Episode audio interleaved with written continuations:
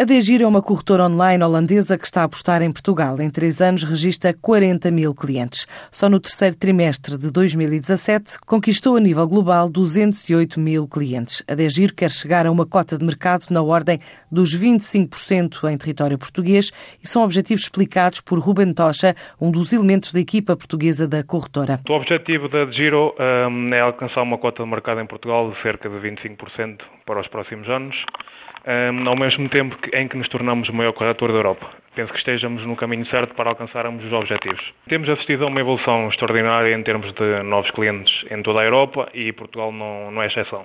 Usando como dados uh, relativos do, do, terceiro trimestre, uh, contamos com mais de 208 mil clientes, o que comparativamente com o período homólogo representa um aumento de 65%. Estes valores respeitam um, clientes uh, europeus. Nesta altura está presente em 18 países, reclama ser uma das 10 maiores corretoras a título europeu, uma plataforma que processa mais de 40 milhões de euros em transações por ano em várias bolsas. Temos de mais de 40 milhões de euros em transações. Uh, nós vemos a Europa como, como um único mercado, um, em jeito de comparação, uh, da mesma forma que uma empresa nos Estados Unidos pode oferecer os seus serviços na Califórnia ou em Nova York.